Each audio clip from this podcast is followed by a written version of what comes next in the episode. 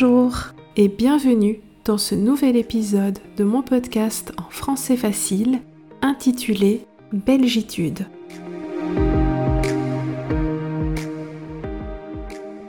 Ce podcast est pour toi si tu apprends le français ou si tu veux découvrir la Belgique.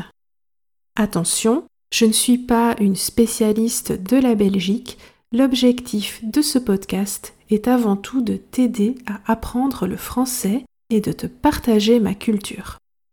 Je parlerai lentement et avec un vocabulaire simple afin de te permettre de comprendre plus facilement. Si tu souhaites lire la transcription de ces podcasts, rendez-vous sur mon site internet www.bruxellesj'arrive.be. Aujourd'hui, je te parle de Bruxelles. Bruxelles Lutèce. Bruxelles arrive. Yeah. Hein. Yeah. Bruxelles arrive. On est serré dans une caisse. Bruxelles arrive. On est serré dans une caisse. Bruxelles arrive. On est serré dans une caisse. Première chose à te dire, même si j'adore Bruxelles, je ne suis pas bruxelloise et tu l'as peut-être remarqué dans les épisodes précédents. Par exemple, lorsque je t'ai parlé des friteries, j'ai oublié de te dire qu'à Bruxelles, on ne va pas à la friterie, on va au fritcote, mot super important à la capitale, ou quand je t'ai parlé des dialectes, pas un mot sur le bruxelaire, cette langue parlée par les bruxellois. Mea culpa, aujourd'hui j'essaye de réparer tout ça dans un épisode spécial sur la capitale belge. Autre précision importante, les Français ont tendance à prononcer Bruxelles, mais en Belgique nous disons Bruxelles. C'est la même chose pour l'adjectif bruxellois et pour les choux de Bruxelles, rien à voir, mais j'aime bien les choux de Bruxelles. En cas de doute, on peut se référer à l'immense chanteur belge Jacques Brel qui prononce bien Bruxelles.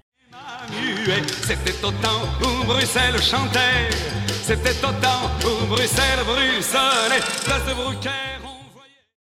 Il y a tellement de choses à dire sur Bruxelles et tu sais que je suis bavarde, je vais donc essayer de faire court.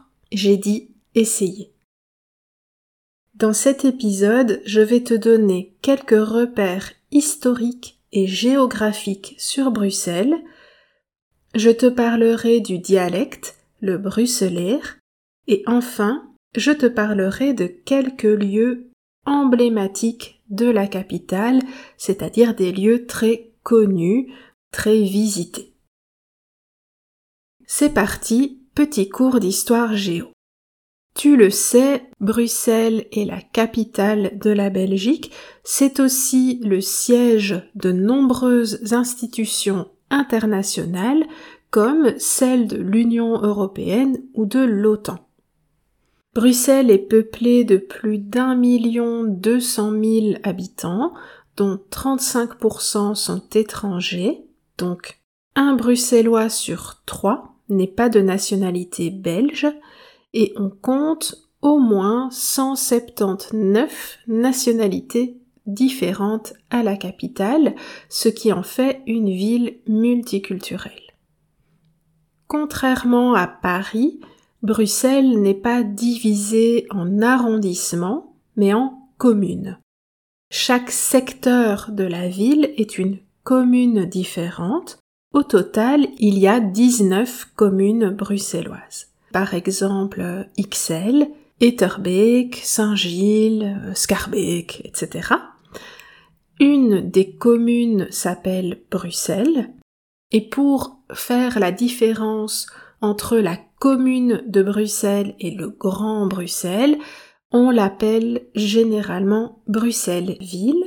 Et attention, le mot commune en Belgique désigne aussi l'administration communale où tu es sans doute déjà allé si tu vis ici.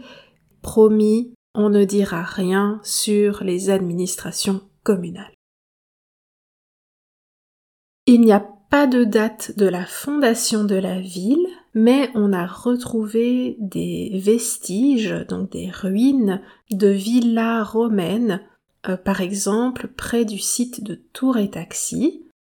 Et le premier texte qui parle de Rossella date de 695. Bruxelles s'est construite sur les bords de la Seine. Oui, c'est le même nom de rivière qu'à Paris, mais ça s'écrit différemment, ça n'a rien à voir. Et la ville s'est développée grâce au commerce.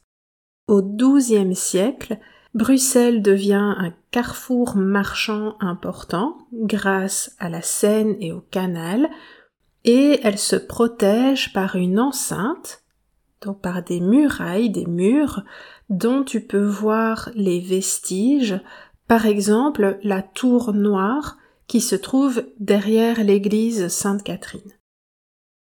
Au fil des siècles, la ville se développe et en 1830, lorsque la Belgique devient indépendante, elle est choisie pour devenir la capitale du royaume.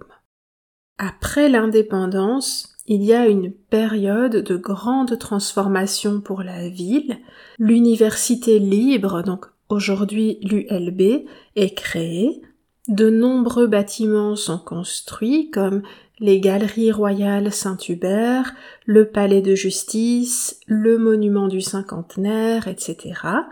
Et au début du XXe siècle, de nombreuses maisons, des maisons privées de style Art nouveau, sont construites sous l'influence de l'architecte Victor Horta.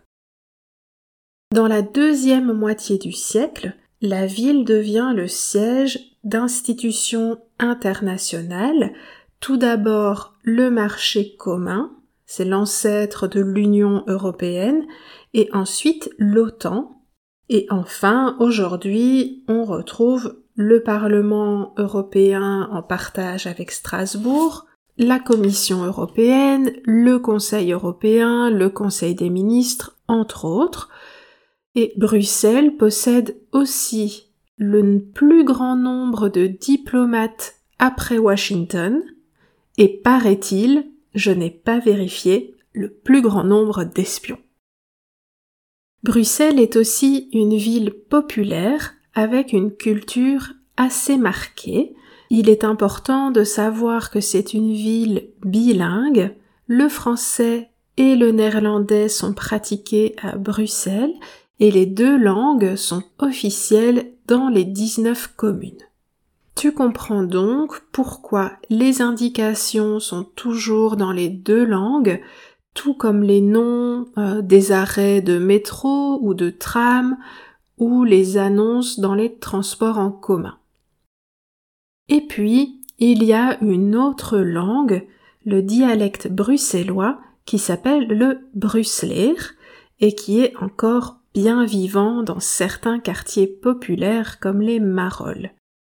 Le bruxelaire, c'est un dialecte brabançon d'origine germanique dans lequel il y a beaucoup de mots français. C'est une belle image de la double identité linguistique belge. Je te propose d'écouter un petit extrait en bruxelaire pour te faire une idée de cette langue, ici c'est le cycliste Eddy Merckx qui récite la fable Le corbeau et le renard en bruxelaire. Mister Corbeau sera un bumeke perché, tel est dans son blesse, un net et caisse. Mister Renard par l'odeur vacciné, passait justement par là et dit comme ça Tiens, qui voilà, me c'est sus que le corbeau? Pour te faire breu que tu es joliment beau. Comment est-ce que toutes ces plumes ça sait faire un si beau costume? Comme beaucoup de dialectes, le bruxelaire disparaît lentement et la population autrefois bilingue français bruxelaire est devenue en majorité francophone, mais de nombreux mots sont encore utilisés en français de Bruxelles, par exemple un zineke, un quête ou un tiche, c'est la même chose, un dikonek, un paye ou le Vogelpick. Je te laisse essayer de deviner la signification de ces mots et si tu ne trouves pas, la solution est sur mon site. Enfin, je termine l'épisode en te parlant de quelques lieux emblématiques de Bruxelles. Ils sont très nombreux, j'en ai choisi parmi les plus touristiques ou les plus bruxellois. Top 3 des lieux touristiques. Numéro 1, la Grand Place, évidemment. Plus belle place du monde d'après l'écrivain Victor Hugo, la Grand Place est classée au patrimoine mondial de l'UNESCO depuis 1998. Tu peux y voir l'hôtel de ville avec sa flèche qui date du Moyen Âge, la maison du roi, où le roi n'habite pas, c'est le musée de la ville de Bruxelles aujourd'hui, et les maisons de différentes confréries comme les brasseurs, les ébénistes, les bateliers, etc. Les façades des maisons de la Grand Place sont assez différentes les unes des autres et richement décorées. Elles ont été restaurées à la fin du XIXe siècle, donc c'est assez récent. Et la Grand Place est aussi décorée un an sur deux d'un immense tapis de fleurs, de fleurs fraîches. Cet événement a lieu le week-end du 15 août et je t'encourage vraiment à aller le voir si tu en as l'occasion. Numéro 2, le Mannequin Peace. Le Mannequin Peace, c'est cette fontaine avec une statue de petit garçon qui fait pipi, qui se trouve à deux pas de la Grand Place, c'est un des symboles de Bruxelles et il daterait de 1451. De nombreuses légendes racontent l'histoire de cette statue. Je pourrais y consacrer un épisode entier. De manière générale, on dit qu'elle représente l'esprit bruxellois, l'indépendance et l'humour des habitants de cette ville. Et numéro 3, l'atomium. L'atomium, c'est un bâtiment particulier qui a été construit pour l'exposition universelle de 1958. Il se trouve au plateau du Hezel, dans la commune de Laken, donc au nord de Bruxelles.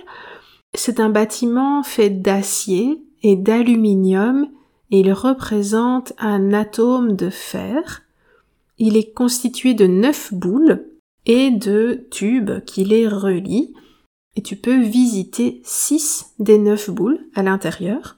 Il y a même un restaurant dans l'une d'entre elles. Je voulais aussi te parler de lieux typiquement bruxellois. Je me suis limitée à trois, la place Flaget, le bois de la Cambre et la place du jeu de balle. La place Flaget, c'est une des plus grandes places de Bruxelles. Elle se trouve dans la commune d'Ixelles. C'est un lieu très festif où se trouve un des frites les plus célèbres de la ville, mais aussi l'ancienne maison de la radio. Aujourd'hui, ce bâtiment est un pôle culturel et il abrite aussi un bar très vivant qui s'appelle le Café Belga. C'est aussi sur la place Flaget que les frères Deleuze ont ouvert le premier supermarché de Belgique en 1957. Deuxième choix, le bois de la Cambre. Le bois de la Cambre, c'est un immense parc situé au bout de l'avenue Louise. C'est le lieu de rendez-vous des Bruxellois qui veulent faire du sport ou se détendre entre amis il est connecté à une grande forêt qui s'appelle la forêt de Soigne. Et enfin, la place du jeu de balle, c'est un lieu très typique de Bruxelles. Il est situé au cœur des Marolles, un quartier très typique, très populaire. Sur cette place, tu trouves le vieux marché. C'est un marché aux puces Ce marché, c'est le lieu idéal si tu veux trouver des objets anciens ou euh, des meubles vintage, euh, des vieux disques, euh, voilà. Voilà, je m'arrête ici. L'épisode est un petit peu long.